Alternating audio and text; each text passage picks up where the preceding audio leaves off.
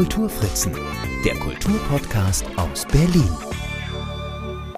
Hallo und herzlich willkommen bei meinem Berlin Kulturpodcast. Ich bin Marc Lepuna und dies ist Folge 101.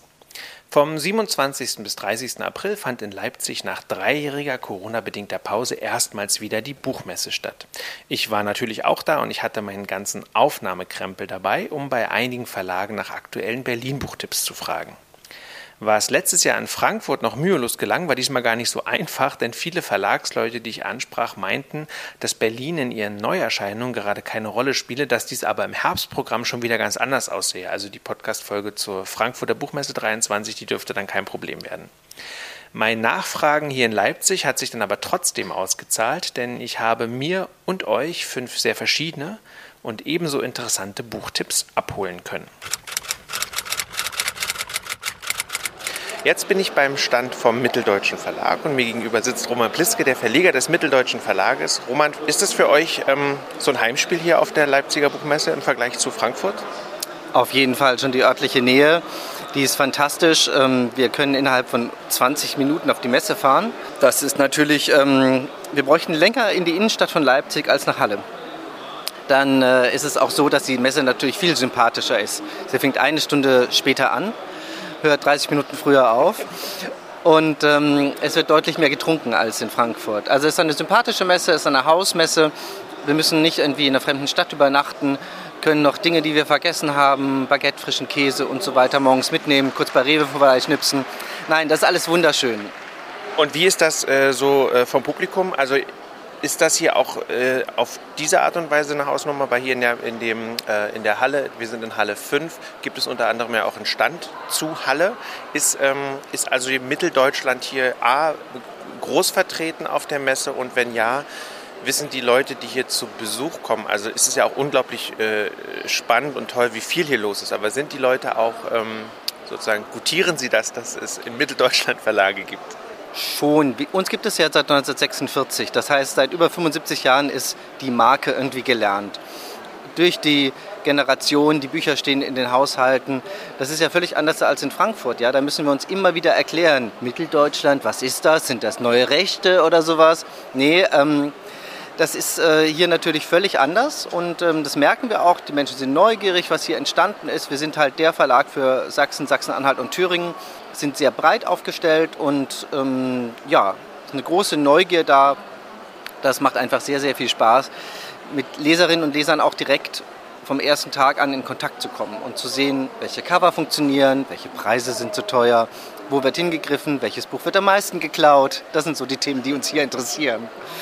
Äh, apropos, du hast gesagt, ihr seid der Verlag für Sachsen, Sachsen-Anhalt und Thüringen, aber wir sitzen jetzt ja hier nicht äh, wegen dieser drei Bundesländer, sondern wegen eines äh, vierten, nämlich dem, äh, in dem ich wohne, Berlin. Ihr habt auch Berlin-Bücher. Ähm, vielleicht mal ganz grundsätzlich noch, bevor wir auf einen Buchtipp zu sprechen kommen, wie würdest du denn den Verlag, das Verlagsprofil beschreiben, abgesehen von dieser regionalen Verortung? Also das, das Verlagsprofil Sachsen, Sachsen-Anhalt und Thüringen, das ist tatsächlich nur in einem Segment, nämlich in den Regionaljahr, ähm, was ein kleineres Segment ist. Aber äh, für uns natürlich hier in Leipzig ein sehr wichtiges Segment. Ähm, wir sind in der Literatur sehr europäisch aufgestellt, haben viel Osteuropa mit Litauen, Tschechien, ähm, Ungarn, äh, wir haben sehr viel Georgien, also wir suchen uns die kleinen Literaturen heraus, weil man dort noch Entdeckung machen kann. Wir haben sehr viel Kunst, da kommen wir gleich drauf, ähm, mit sehr viel ostdeutscher Fotografie. Und ähm, in der Reise äh, gucken wir natürlich auch mit Swanetien deutlich über den Tellerrand von äh, Sasatü, wie wir hier sagen, ähm, hinaus. Also das ist ein äh, tatsächlich kleineres Segment, wo diese drei Bundesländer hier eine Rolle spielen. Äh, als gebürtiger Berliner bin ich natürlich auch interessiert an Projekten meiner Heimat. Und äh, als ich vor zwei Jahren Thomas Billhardt kennengelernt habe, war ich sehr, sehr glücklich, denn ich kenne Thomas Billhardt über seine Vietnam-Bilder. Er ist ja wirklich weltberühmt für ähm, seine Porträts und seine Aufnahmen ähm, von dem Schrecken, von dem Furchtbaren, äh, was der Vietnamkrieg vor allem der Zivilbevölkerung angerichtet hat. Und diese Bilder sind ikonenhaft eigentlich. Und dafür ist er bekannt, aber er hat auch ähm, sowohl in der ostdeutschen Provinz als auch viel in seiner Heimatstadt Berlin fotografiert. Und er hat ein Langzeitprojekt 1958 begonnen bis heute fotografiert er Berlin-Alexanderplatz. Und das sind Fotografien durch die Jahrzehnte, wenn man sich anschaut, wie sich ein, einer der wichtigsten Plätze Berlins, finde ich, verändert, architektonisch, von den Menschen her, ähm, von den Geschäften natürlich her, von der, allein von der Verkehrsführung auch. Also was, was das mit diesem Platz macht, das ist unglaublich schön. Und man sieht natürlich in den Bildern auch, was es mit dem Fotografen macht. Denn er beginnt mit der ganz zarten, poetischen Schwarz-Weiß-Fotografie. Später kommt dann ähm, schon in den 80er Jahren die Farbfotografie hinzu. Bisschen blassere Farben natürlich. Ähm, auch die Totale des Platzes ähm, geht dann weg von den einzelnen Porträts, von den äh, situativen Gegebenheiten bis heute, wo er natürlich große Probleme hat mit der Fotografie, weil man im öffentlichen Raum ähm, Menschen eigentlich nicht mehr spontan fotografieren darf, was für ihn ein ganz großes Thema ist. Ihm ist fast weggenommen worden, das, wofür er jahrzehntelang eigentlich ähm, gelebt hat. Und das ist ähm, wie, wie eine Autobiografie für mich, dieser Band. Und damit das ähm, sozusagen nicht nur in seiner Person verhaftet ist, haben wir noch ähm, Dasha Daunhauer gewonnen für ein Vorwort. Das ist die Komponistin äh, der Neuverfilmung von Berlin Alexanderplatz. Und sie beschreibt, sie ist ähm, Mitte 30, sie ist äh, irgendwie in, in, ihren jugendlichen Jahren nach Deutschland gekommen und sie beschreibt, was dieser Platz für sie bedeutet. Ähm, einmal äh, ist sie dort aufgewachsen und dann hat sie natürlich auch die Stimmungen und die Geräusche und, und das Atmosphärische dieses Platzes in ihre Filmmusik eingebaut. Sie hat diesen Platz komponiert. Und das ist schon faszinierend eigentlich, ähm, das sind so völlig verschiedene Perspektiven auf einen ganz wichtigen Platz Europas. Du hast ja schon gesagt, das ist für dich einer der schönsten Plätze Europas. Was äh, macht denn der Alexanderplatz für dich ganz persönlich aus? So zum Abschluss. Ähm, ich kenne den Platz äh, natürlich aus historischen Fotografien aus den Jahrhundertwende, 20er Jahren. Den Döblin-Platz praktisch, ja, das ist ja ein Zentrum der Welt, könnte man fast denken, wenn man äh, die Geschichte des Platzes da sieht und liest. Ähm, und dann äh, die architektonische Verformung, Umplanung, ähm, Neubebauung. Das ist wahnsinnig spannend, wenn man an diesem Platz sieht mit den Hotelneubauten, mit dem, ähm, ich weiß gar nicht, was da jetzt drin ist, ein Kaffee oder äh, dieser, dieser gastronomische Bau, äh, die Weltzeituhr natürlich. Wir haben auch ein, ein, Buch von Eberhard Hilscher im Verlag, Die Weltzeituhr. Da beschäftigt er sich genau mit dieser einen architektonischen Idee, die, die Zeiten aller Menschen auf einem Platz zu vereinen. Und das ist ein Platz, äh, der ist gesellschaftlich unglaublich aufgeladen. Und äh, natürlich auch politisch irgendwie. Äh, vor 89 spielt er eine Riesenrolle. Und, und heute ist es auch interessant, was für ein Umgang damit passiert. Ne? Es ist eigentlich mehr ein, natürlich ein, Kaufplatz geworden. Das Alex Shopping Center ist da direkt dran. Das große Hotel wird jetzt ständig, äh, verändert sich ständig, irgendwie wechselt den Betreiber und so weiter. Es gibt große Streitereien um Neubebauungen äh, um den Alexanderplatz. Das ist natürlich ein Filetstückchen Berlins. Aber man sieht eigentlich, äh, egal in welche Himmelsrichtung man schaut, immer wieder ein neues Jahrzehnt. Und ähm, das ist für mich ja auch ein Teil Berlins. Vielen Dank. Dann vielleicht zum Abschluss noch mal einmal kurz den äh, Namen des Fotografen genannt und den Titel des Buches. Thomas Billhardt, Berlin Alexanderplatz 1958 bis 2022 mit einem wundervollen Vorwort von Dasha Daunhauer. Danke, Roman. Gerne. Mir gegenüber sitzt jetzt Nora Pester. Sie ist die Verlegerin des Verlages Hendrich und Hendrich. Das ist ein Verlag für jüdische Kultur und Zeitgeschichte. Hallo Nora. Hallo, Marc. Jetzt ähm, seid ihr ja ein Leipziger Verlag. Ist das für euch, ich war gerade schon beim Mitteldeutschen Verlag, ist dann das für euch auch äh, hier dann ähm, auf so eine ganz äh, gute Art so ein Heimspiel? Ja, auf jeden Fall. Und das fühlt sich auch noch mal anders an als in Frankfurt. Es ist zum Beispiel klasse, dass man schnell mal ins Büro fahren kann, wenn man irgendwas vergessen hat. Und ja, es ist schön auch ähm, hier dem lokalen Publikum sein großes Programmspektrum zu präsentieren. Jetzt habt ihr ja tatsächlich auch, das sehe ich hier, Leipziger Bücher oder Bücher über Leipzig, die auch so ein bisschen in den Fokus rückt. Äh, vielleicht ohne, dass es jetzt ein direkter, ausführlicher Buchtipp wird, aber was sind so die Leipzig-Themen, äh, Leipzig und, äh, und Judentum? Genau, also die haben wir natürlich etwas präsenter hier ausgestellt. Äh, wir haben ganz aktuell ein Buch gemacht über die Geschichte der Zwangsarbeit in der NS-Zeit in Leipzig, die zwar immer besser, aber noch immer nicht umfangreich aufbereitet ist. Ich habe selbst einen Stadtführer geschrieben, Jüdisches Leipzig, der sich aber nicht an Gebäuden, sondern an Biografien orientiert. Und ja, das sind so unsere Leipzig-Schwerpunkte. Und dann haben wir im Vorgespräch so ein bisschen überlegt, was könnte denn der Berlin-Buchtipp sein? Und sagst du so, was das aktuelle Programm angeht, ist Berlin gar nicht so präsent, was irgendwie auch schön ist, weil Berlin einfach so oft präsent ist. Aber ein Buch hast du dann noch gefunden, äh, jetzt aus dem aktuellen Programm, wo Berlin eine große Rolle spielt. Vielleicht magst du das kurz vorstellen. Ja, auf jeden Fall. Und es ist auch wirklich ein Buch, was mir ganz besonders am Herzen liegt von zwei jungen Autoren, Monty Ott und Ruben Gertschikow. Das Buch heißt Wir lassen uns nicht unterkriegen, junge jüdische Politik in Deutschland. Und Sie machen jüdische Aktivistinnen und Aktivisten sichtbar, die sich politisch engagieren und deren Engagement eben normalerweise nicht so wahrgenommen wird. Und das spielt vor allem in Berlin, unserer Hauptstadt, äh, die ja nun auch mal dann logischerweise die Hauptstadt der Politik ist. Und ich finde ganz toll, dass Sie viele junge Leute gefunden haben, die sich entweder in Berlin in jüdischen Organisationen, in Selbstorganisationen ähm, für ihre Interessen einsetzen oder auch auf Bundesebene in Parteien oder in Umweltbewegungen etc. Und sie haben eben ganz viele interviewt und danach gefragt, was denn ihre jüdische Identität für ihr politisches Engagement bedeutet. Könntest du mal da so äh, wild heraus, ein Beispiel herausgreifen? Also eine Organisation, die in den letzten Jahren doch ähm, ja, für viel Aufsehen sorgte, das ist Keshet.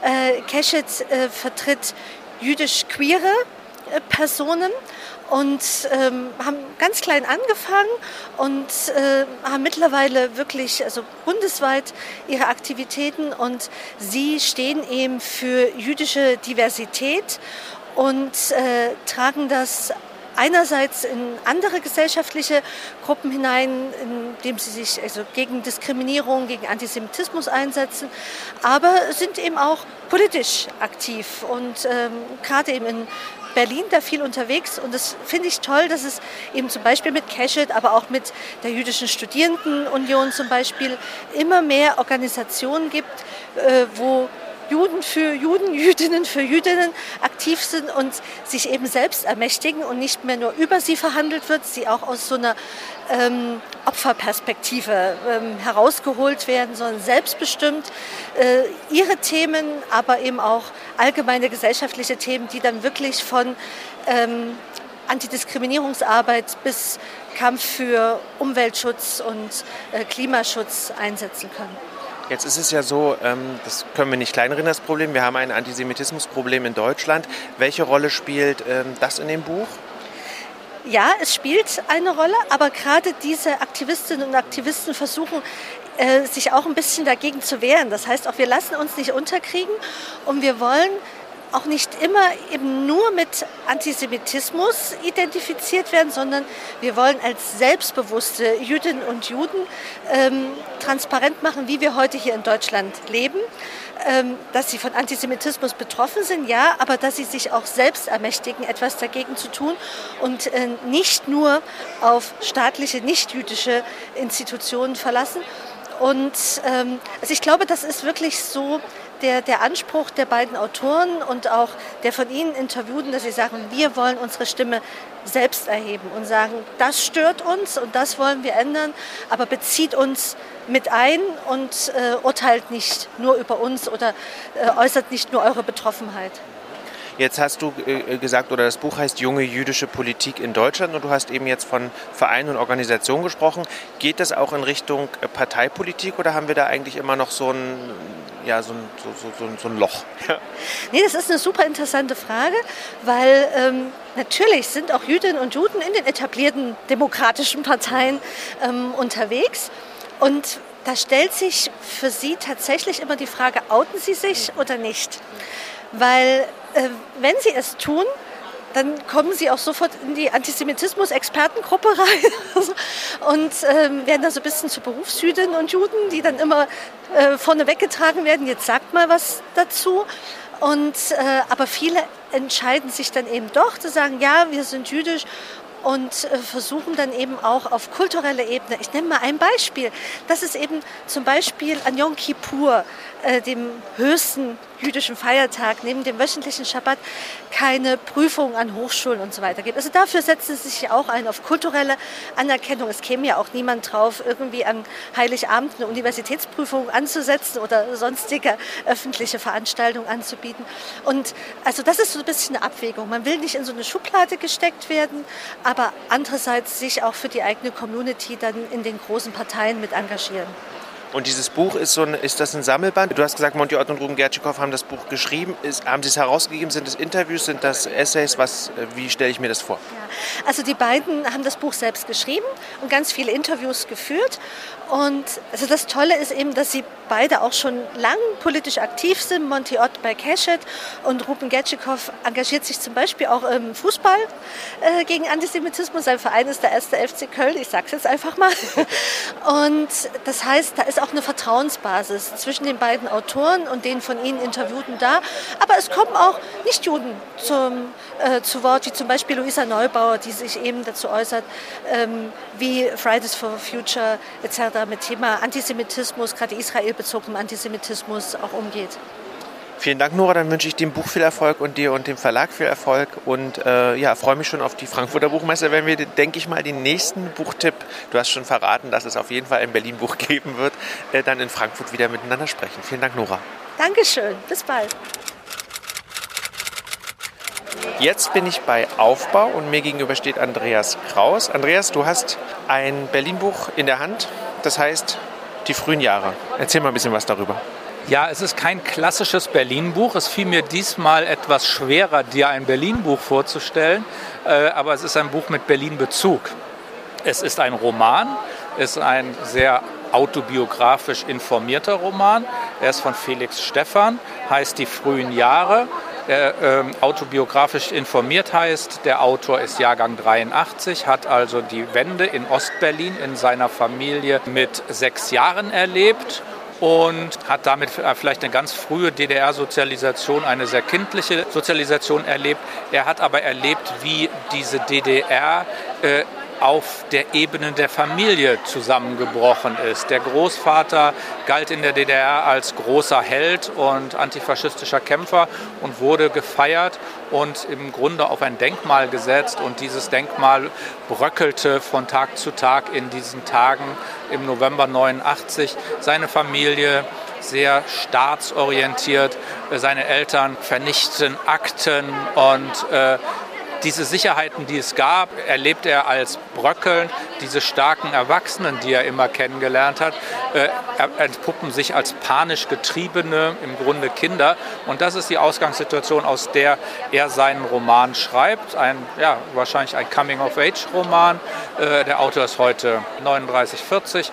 Äh, er ist Journalist und Literaturkritiker für die Süddeutsche Zeitung, ist in der Branche sehr gut angekommen und ich war sehr neugierig, diesen autobiografischen Roman. Es ist natürlich nicht alles eins zu eins, es ist nicht seine Geschichte, es ist ein Roman mit literarischen Freiheiten. Aber ich war sehr gespannt, ähm, wie er diese Erfahrung auch literarisch umsetzt. Ich glaube, es ist gelungen und ich lade alle ein, da mal reinzuschauen.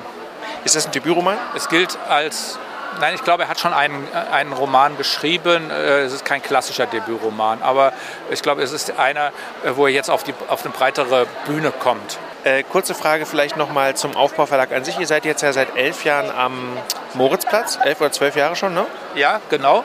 Und die Frage einfach, ähm, bin vor allem bei den ganz, ganz, ganz kleinen Verlagen unterwegs. Jetzt ist das ja ein etwas größerer Verlag. Wie viele Bücher äh, bringt denn Aufbau, inklusive vielleicht der ganzen Imprints? Da gehört die andere Bibliothek zu, da gehört Blumenbad zu und jetzt mittlerweile auch CH Links.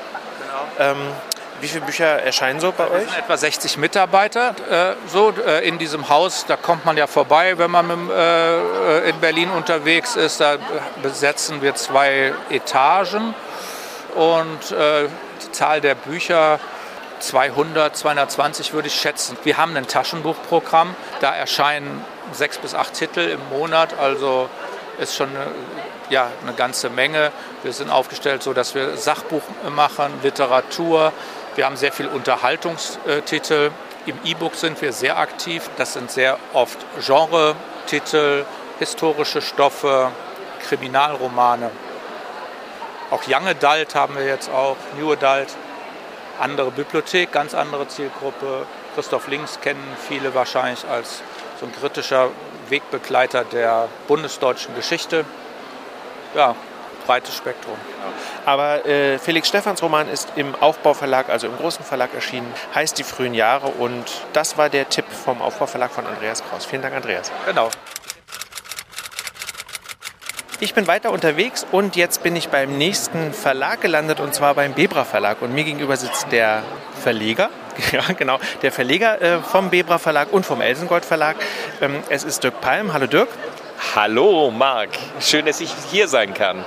Jetzt ist ja der Bebra Verlag und auch der Elsengold Verlag, das sind ja Verlage, die sind sowieso spezialisiert auf Berlin und eben auch auf Brandenburg, aber vor allem auf Berlin und das interessiert mich auch. Und jetzt wäre meine Frage, was ist dein Berlin-Buchtipp für unsere Sendung? Es ist mir wirklich schwer gefallen, aus unserem umfangreichen Programm was auszuwählen. Aber ich glaube, etwas ganz Besonderes, was jetzt ähm, in den nächsten Tagen erscheint, ist unser Bildband Weltstadt am Abgrund von Willy Prager. Wer war Willy Prager? Willy Prager war ein Fotograf, der in den 20er Jahren angefangen hat, in Berlin zu fotografieren und Alltagsszenen dargestellt hat dann als Pressefotograf unterwegs war und auch über die Zeit der äh, Machtergreifung 1933 hinaus in Berlin tätig war und bis 1939 als Fotoreporter in Berlin gearbeitet hat. Der hat die ganze Entwicklung der Weltstadt Berlin, die aber auch, daher Weltstadt am Abgrund, natürlich auch eine Weltstadt am Abgrund eben war, dadurch, ähm, dass sie ihren Metropolencharakter ja auch 33 weitgehend eingebüßt hat, der hat über diese Stadt fotografisch berichtet und bietet vollkommen faszinierende Einblicke auf das Leben in der damaligen Zeit. Jetzt ist das äh, Cover, wenn wir uns das Cover mal angucken, es ist ein großes äh, Schwarz-Weiß-Foto von einem Kopf. Ich glaube, es ist der Kopf der Siegessäule. Das ist richtig. Es ist der Kopf der Siegessäule. Das hast du richtig erkannt, Marc. Die Siegessäule wurde ja versetzt Vielleicht äh, wissen manche Hörerinnen und Hörer, dass die Siegessäule früher vor dem Reichstag stand und dann ähm, an, den, an ihre heutige Stelle in der Nazizeit am großen Stern versetzt wurde und auch um eine Tonne, sagt man, erhöht wurde. Die war früher nicht ganz so hoch, wie sie heute ist. Und das Bild auf dem Cover zeigt also, wie der Kopf von der Victoria auf der Siegessäule dann tatsächlich wieder auf die neue Säule aufgesetzt wird. Ist sehr eindrücklich, weil man sieht diesen Kopf frei in der Luft schweben und denkt, warten, warten, das kenne ich doch. Und merkt dann, das kennt man natürlich, zeigt aber vielleicht auch gerade die Zerrissenheit und Brüchigkeit dieser Zeit ganz gut. Wie seid ihr denn auf Willy Prager äh, gekommen? Weil das ist jetzt ein Name, der mir persönlich nichts gesagt hat bis eben. Ich muss dir sagen, Marc, bis vor einem halben Jahr hat mir der Name Willy Prager auch nichts gesagt. Aber es ist ein ganz toller Fund, den wir gemacht haben, weil Lothar Semmel, der Herausgeber dieses Buches, uns auf diesen Bildbestand aufmerksam gemacht hat. Lothar Semmel ist Leiter des Bildarchives des Vereins für die Geschichte Berlins, des ältesten Berliner Geschichtsvereins. Und der ist auf diesen Bildbestand gestoßen, der gar nicht in Berlin liegt, sondern in Baden-Württemberg, in Freiburg, im Staatsarchiv und hat mir diese Bilder gezeigt und ich war sofort fasziniert und habe gedacht, das ist ja ein Ding, das fast niemand in Berlin diese Bilder kennt. Und deswegen haben wir jetzt ähm, die einzigartige Möglichkeit, erstmalig eine Auswahl der besten Berlin-Fotos von Willy Prager hier, ähm, gerade auch bei uns als größten Berliner Verlag, zu zeigen. Jetzt hast du ja äh, gesagt, äh, die Bücher, äh, die Bilder gehen bis 1939. Jetzt habe ich gerade im Klappentext gesehen, er ist erst 1992 gestorben. Warum habt ihr jetzt genau diese Zeit ausgewählt? War er dann nicht mehr in Berlin oder? Willy Prager ist dann als Soldat in den Krieg gegangen, war eine Zeit lang in Rumänien, ist auch ähm, noch einige wenige Male nach Berlin zurückgekehrt, obwohl es seine Heimatstadt war. Ähm, und hat nach dem Krieg dann sich in Freiburg im Breisgau niedergelassen. Deswegen liegt der Bildbestand auch im Staatsarchiv dort. Äh, es gibt in dem Buch auch tatsächlich einige Bilder ganz hinten. Ich blätter hier schon. Die Hörerinnen und Hörer werden wahrscheinlich hören, wie die Seiten rascheln. Äh, es gibt tatsächlich einige Bilder ähm, hinten die ähm, Zerstörung in Berlin zeigen. Aber der Schwerpunkt liegt ganz klar auf der Zeit bis 1939. Diese Zeit, das muss man natürlich sehen, ist für viele Menschen, die in Berlin gelebt haben, auch gar keine so dramatische Zeit gewesen. Also wenn du nicht äh, mit dem Regime aus verschiedenen Gründen in Konflikt gekommen bist, weil du vielleicht Jude warst, weil du Kommunist warst, weil du schwul warst und es gesagt hast ähm, und noch aus zwei, drei anderen Gründen, dann konnte man in diesem Regime bis 1939 verhältnismäßig unbehelligt leben. Das machen sich viele Leute gar nicht bewusst. Und die Menschengruppen, die ausgegrenzt gewesen sind, die sind ja eben auch sehr schnell tatsächlich an den Rand gedrängt worden.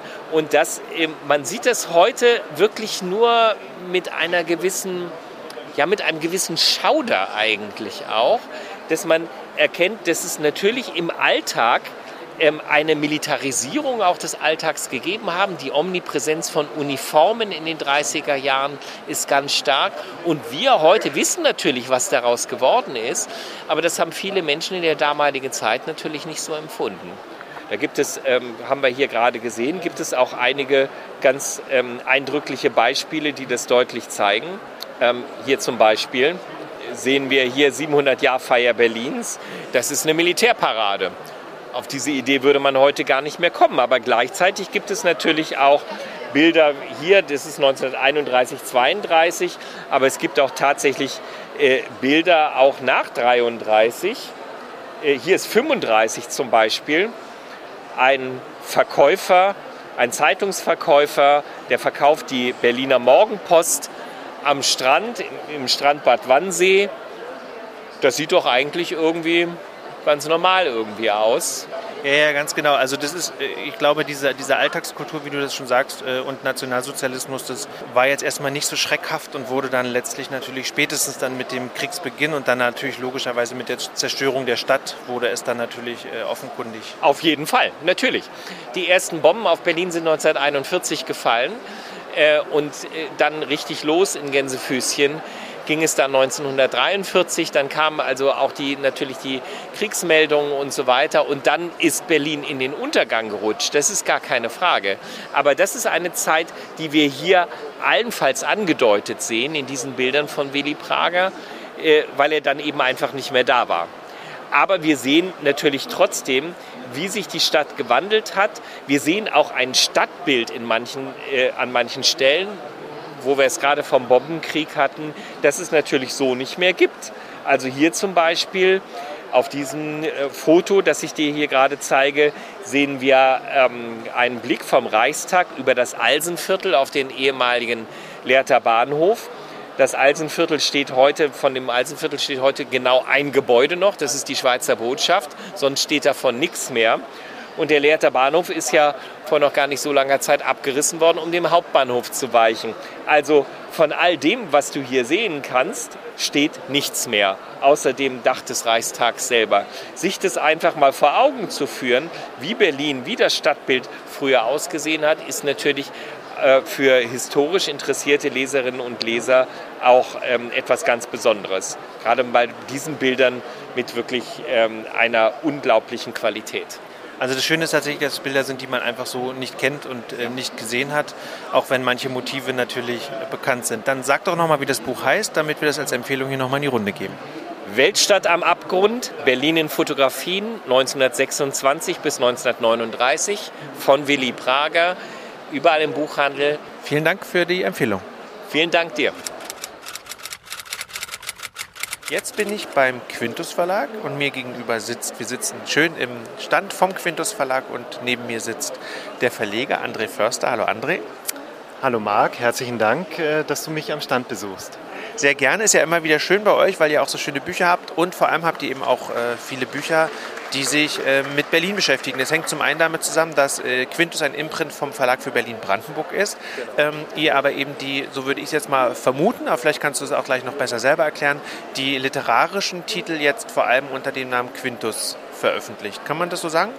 Äh, das ist richtig. Äh, als wir den Quintus Verlag gegründet haben, äh, haben wir von vornherein äh, daran gedacht, dass wir ein Publikum auch außerhalb Berlins und Brandenburgs ähm, haben wollen. Und äh, für die ist äh, ein Name, der, ein Verlagsname, der nicht so regional spezifisch ist, doch äh, besser vertretbar und besser verkaufbar. Und deswegen haben wir alle Belletristik unter dem äh, Namen Quintus gebündelt. So auch unsere Berlin-Romane und Berlin-Erzählungen. Und vor einem halben Jahr, als wir auf der Frankfurter Buchmesse waren, hattest du mir Julius Berstel vorgestellt, Berlin-Schlesischer Bahnhof, eine Wiederentdeckung und auch das Buch heute ist eine Wiederentdeckung. Ja, genau. Äh, der ähm, Roman Schlesischer Bahnhof war ein solcher Erfolg, äh, dass ich ähm, daran gedacht habe, ein älteres Vorhaben sozusagen aus der Schublade zu ziehen. Erhard Schütz, äh, der ehemalige Literaturprofessor von der Humboldt-Uni, hat mir vor mehreren Jahren schon mal vorgeschlagen, das Romandebüt von Günter Birkenfeld, ein heute vergessener Autor von 1929, ins Programm zu nehmen. Ich habe mir das damals auch äh, angesehen und habe gedacht, naja, das ist vielleicht etwas zu düster, dieser Roman. Der Roman heißt äh, Dritter Hof links, spielt in der Zeit 1929, in der er auch geschrieben worden ist. Er ist bei ähm, äh, Bruno Cassira erschienen, einem damals ähm, berühmten Verlag. Bruno Cassira war ja äh, Kunsthändler und auch äh, Pferdestallbesitzer und hat äh, nebenbei eben eine Strecke mit äh, damals jungen äh, Autorinnen und Autoren in seinem Programm gehabt. Der Lektor Max Tau, äh, der dann auch emigriert ist und eine große Rolle noch in der Emigration gespielt hat, der ähm, hat äh, junge Autorinnen und Autoren entdeckt, darunter Marie-Louise Kaschnitz und Wolfgang Köppen, die ihre Erstlinge dort bei Kassierer in dem Zeitraum veröffentlicht haben. Und so eben auch Günter Birkenfeld, der 1901 in Cottbus äh, geboren worden ist und äh, kein Unbekannter war. Also er war Generalsekretär des, äh, oder Geschäftsführer, könnte man sagen, des äh, Schutzverbandes der deutschen Schriftsteller, äh, wie so eine Art Schriftstellergewerkschaft und hat auch schon publizistisch gearbeitet. Das ist aber wirklich sein, sein Romandebüt, Dritter Hof links. Und ja, er geht da eben in die prekären Verhältnisse einer Berliner Arbeiterfamilie, man kann fast schon sagen Lumpenproletariatsfamilie im Moabit ein. Äh, eine Witwe, die mit ihren drei Kindern auf engstem Raum lebt äh, und mit den entsprechenden äh, Verwerfungen und Zerrüttungen, die es da eben gibt. Das Thema Inzest spielt eine große Rolle dabei und auch die Frage, wie man eben zu Lohn und Brot kommt, ja, die gerade in der beginnenden Wirtschaftskrise 1929 vor allem für die Arbeiterfamilien und für die ähm, niedrigeren oder die unteren sozialen Schichten eine besonders äh, ja, wichtige Frage war, also Existenz, existenziell wichtig war. Und äh, der Roman selbst hat äh, damals ziemlich Furore gemacht. Es äh, war auch schnell eine zweite Auflage nötig und es gab auch Übersetzungen ins Englische, die selbst noch in der, in der Kriegszeit 1941 äh, neu aufgelegt worden sind. Birkenfeld selbst hat sich dann nach 1933 äh, mit äh, seichteren äh, Unterhaltungstiteln so über Wasser gehalten. Das Buch selbst ist auf den Index gekommen nach der Machtergreifung der Nationalsozialisten und durfte dann eben nicht mehr weiter angeboten werden und neu aufgelegt werden. Birkenfeld selbst ist dann nach 1945 als Kulturpolitiker aufgetreten und äh, hat den Penn West mitgegründet und war Lektor bei Surkamp zuletzt, ist 1966 gestorben. Das Buch selbst ist nie neu aufgelegt worden, sodass wir eben jetzt ähm, äh, im Jahr 2023 die erste Neuauflage gebracht haben. Und ich denke, wir haben damit einen ganz guten Griff getan. Also wir, es läuft schon ganz gut an, so im Handel. Äh, was glaubst du, woran liegt das? Also wir, wir gehen mal so ein äh, bisschen so paar Jahre eigentlich nur zurück und diese ganzen, sagen wir mal, Mietskasernenromane, Berliner Mietskasernenromane oder äh, Romane, die so die Unterschicht in den Blick nehmen, wir haben Irmgard Coin irgendwie natürlich schon in den 70ern gehabt, so eine leichte äh, Wiederentdeckung im Rahmen der feministischen Bewegung. Aber jetzt kommen irgendwie, wenn ich an Blutsbrüder denke, was vor ein paar Jahren raus ist, jetzt eben hier Berlin-Schlesischer Bahnhof bei dir, Dritter Hof links jetzt auch neu. Ähm, alles vergessene Romane. Warum äh, glaubst du, warum funktioniert das gerade jetzt? Also ist ja einmal eine verliererische Entscheidung, aber mhm. die Leute kaufen es ja auch. Also ja. Wo, was glaubst du, warum interessiert das die Leute gerade jetzt? Hat das was mit den 20er Jahren grundsätzlich mhm. zu tun, äh, dass man auch die Schattenseiten zeigen will. Vielleicht noch ein paar Worte dazu. Ja, ja das ist ein gutes Stichwort. Die 20er Jahre, Babylon Berlin, äh, eine Erfolgsserie, die äh, sicherlich die einen oder anderen dazu motiviert hat, mal über das schillernde Berlin der Zeit, die Roaring Twenties oder die goldenen Zwanziger hinauszuschauen und auch die Schattenseiten sich anzusehen. Und äh, das spiegelt sich in beiden Romanen, Berlin Schlesischer Bahnhof von Berstel und auch in Birkenfelds Dritter Hof links, sehr gut äh, wieder. Also man kann eben hier das andere Berlin entdecken, das Berlin der dreckigen Mietskasernen, der Hinterhöfe, der brutalen Auseinandersetzungen auf der Straße und in den Wohnungen. Und äh, insofern denke ich, ist das auf jeden Fall eine Motivation, zu diesen Büchern zu greifen, diese Texte zu lesen. Sie sind gut lesbar, das muss man noch dazu sagen. Das ist eine Sprache, die auch heute noch verstanden wird ja, und die man heute eben auch äh, äh leichthin eben äh, konsumieren kann sozusagen oder lesen kann. Darüber hinaus kann man sicherlich gerade in Berlin und in den Großstädten mit der Wohnungsnot, die ja heutzutage auch herrscht, bestimmte Analogien auch feststellen. Man sieht es ja an sich selbst, wenn man eben äh, oder Frau äh, Großstädterin ist, dass wenn Wohnungen neu vermietet werden, lange Schlangen auf den, auf den Straßen schon sich bilden für, für die Wohnungsbesichtigung und dass es eben wirklich ein, äh, mit, mit, mitunter eben wirklich eine, eine Demütigung ist, äh, wie, wie man eben zu, einer, zu, zu Wohnraum gelangt. Und da kann man durchaus eben auch sehen, es war in den 20er Jahren ähnlich, natürlich noch, noch schlimmer, ja, weil eben die Wohnverhältnisse erbärmlicher waren, aber sicherlich Parallelen kann man feststellen, ja. Und das ist sicher auch eine, ein Grund, weshalb eben diese Romane jetzt auch einen, einen Markt haben, gelesen werden. Zu guter Letzt noch, ähm, auch wenn es im Radio schwierig ist, aber ich würde gerne nochmal auf, auf das Cover eingehen. Es zeigt ein eine Mietskaserne, ein Gründerzeitbau, würde ich sagen, mit einer Brandmauer. Und auf der Brandmauer ist eben äh, der Titel drauf und das ist äh, aber eben auch äh, eine bemalte Brandmauer. Gibt es äh, noch eine Anekdote zum Titelbild? Ja, das Titelbild, also das ist ein, ein Gemälde von Gustav Wunderwald, äh, heißt Am Wedding, liegt nicht so weit von Moabit entfernt, deswegen haben wir das ge genommen und es äh, stellt eben so eine, eine Hofsituation auch dar, wie sie eben in, in Moabit auch äh, äh allenthalben zu finden war. Äh, auf dieser Brandmauer äh, war Werbung für Blaubandmargarine, äh, eine bekannte Marke, die es meines Erachtens sogar heute noch gibt. Also ich habe neulich mal nachgeschaut, wo, wo, diese Marke verblieben ist. Und es gibt tatsächlich wohl diesen, diesen Namen noch. Ja. Das ist mit einem Schwan versehen da drauf und eben einem blauen Band um, um, eine, um einen Karton herum. Und das hat die Grafikerin aber dann entsprechend getilgt. Äh, ich hoffe, Gustav Wunderwald wäre damit einverstanden, wenn er noch lebte. Also er ist äh, in den äh, späten 40er Jahren gestorben. Aber das ist halt ein, ein neusachliches Gemälde, was sich sehr gut auch eignet, weil der, der Romantext, der Stil des Textes dem auch entspricht. Es ist im Prinzip auch ein neusachlicher, neusachlicher Text, der sehr unverhohlen und sehr nüchtern sozusagen in diese doch sehr düsteren Ecken der Mietskasernenstadt Berlin führt. Und insofern passt das Cover wunderbar auch zum Inhalt. Auch wenn es sehr grell und bunt und farbig ist, aber es ist eben andererseits auch die, die Schattenseite zu erahnen äh, hinter dieser Mauer. Und in der Gesamtaufmachung mit dem leicht angerauten Hardcover und äh, eben ja so leicht entsättigt wirkt es ja dann doch, weil man das Gefühl hat, das Papier saugt so ein bisschen die Farbe auch so in sich hinein, kriegt das auch so eine ganz eigene äh, Tiefe. Also auf jeden Fall ein sehr auffälliges Buch und wir sagen nochmal, wie es heißt. Das ist Dritter Hof links von Günter Birkenfeld. Erschienen im Quintus Verlag 2023. Vielen Dank, André, für das Gespräch. Herzlichen Dank. Das war sie, die 101. Episode des Kulturfritzen Podcasts, diesmal mit Berlin-Buchtipps von der Leipziger Buchmesse 2023. Eine Titelübersicht findet ihr in den Shownotes zu dieser Folge, ebenso auf unseren Social-Media-Kanälen. Mein Name ist Marc Lepuna, vielen Dank fürs Zuhören.